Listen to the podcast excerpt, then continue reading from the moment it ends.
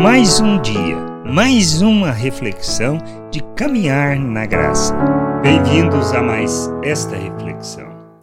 Nós nós temos que entender certas coisas. Quando falamos de corrupção no reino de Deus, nós não estamos falando dessa corrupção que estamos vivendo no nosso dia a dia. Sim, traduz isso, expressa isso, mas não é uma questão da ganância no sentido de roubar o outro, ou talvez seja também.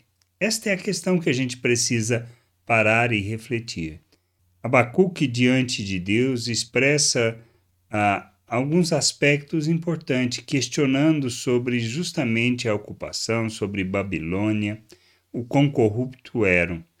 Mas Deus se volta para Abacuque e fala algo talvez tão importante que nós não entendemos e que isso afeta a nossa vida, a vida de igreja, a vida de vivermos o reino de Deus como povo de Deus. E a gente tem que entender, quando a gente fala igreja, nós não estamos falando da, de uma instituição, nós não estamos falando de um local físico, mas do ajuntamento, daquelas pessoas que se propõem a viver a vontade de Deus, conhecer essa vontade, andar nessa vontade e revelar o reino de Deus. Lá em Abacuque 1,13 diz assim: Deus se dirigindo a Abacuque, Tu és tão puro de olhos que não podes suportar o mal nem tolerar a opressão. Por que então toleras os traidores e te calas quando os perversos devoram aqueles que são mais justos do que eles? Ele está falando acerca da liderança da nação de Israel, responsável por conduzir aquele povo na vontade de Deus. Mas as pessoas estavam sendo corruptas quanto a abandonar a lei, a vontade de Deus, os preceitos de Deus e andar no sentido de praticar o que não, não revela a, justamente a justiça, não, não expressa a verdade, não anda segundo aquilo que seja a vontade de Deus revelada nas Escrituras. Não é uma questão do que simplesmente estava acontecendo, ou seja, com que outra nação estava infligindo a Israel, mas era muito mais a questão daquilo que os líderes da nação vinham fazendo até então.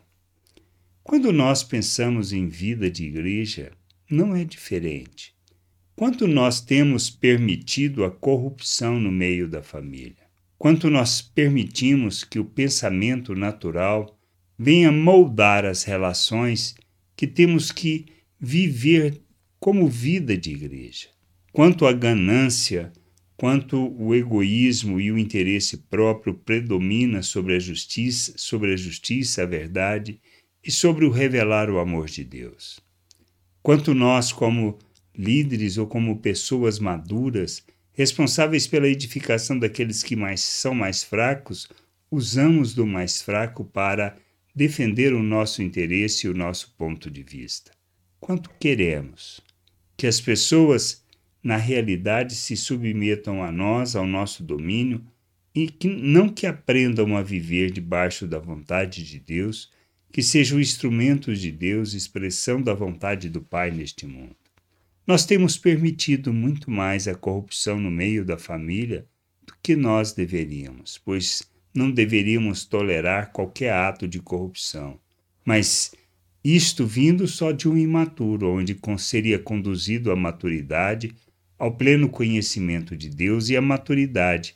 Nós temos que entender que as nossas atitudes revelam o quanto estamos compromissados com Deus. Não podemos nos calar diante da corrupção que possa existir no meio da família. Precisamos amadurecer, precisamos crescer. Precisamos compreender a vontade de Deus e sermos instrumento e expressão da vontade do Pai neste mundo. Não andando segundo a maneira de pensar deste mundo, mas andando na verdade, praticando a justiça, expressando e revelando o reino de Deus diante das pessoas. Nossa maturidade se revela nisso, no compromisso, no zelo e na nossa devoção com relação ao Senhor, com relação à Sua vontade e com relação a sermos família que revela os valores eternos do reino de Deus. Não se trata de uma questão de brigar, mas simplesmente alertar, avisar, denunciar o ato de corrupção. Pois viver igreja segundo o pensamento natural é um ato de corrupção.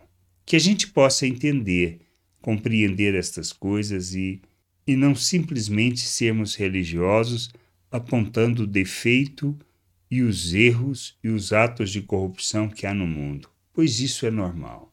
Mas na igreja, isto é inadmissível.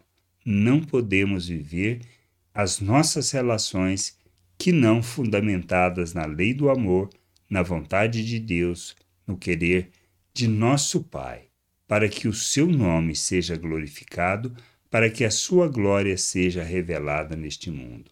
Que a gente entenda isso e que a gente busque de todo o coração o conhecimento e a vontade do Senhor.